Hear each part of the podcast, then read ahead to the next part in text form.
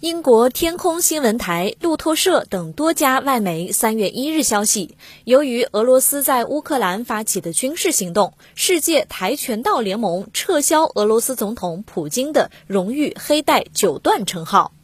报道称，世界跆拳道联盟宣称是以对无辜生命的野蛮攻击违反了这项运动尊重宽容的价值观，做出了上述决定。因此，世界跆拳道联盟决定撤销2013年11月授予普京先生的荣誉黑带九段称号。该联盟还表示，将加入国际奥委会行列，禁止活动中出现俄罗斯国旗和国歌。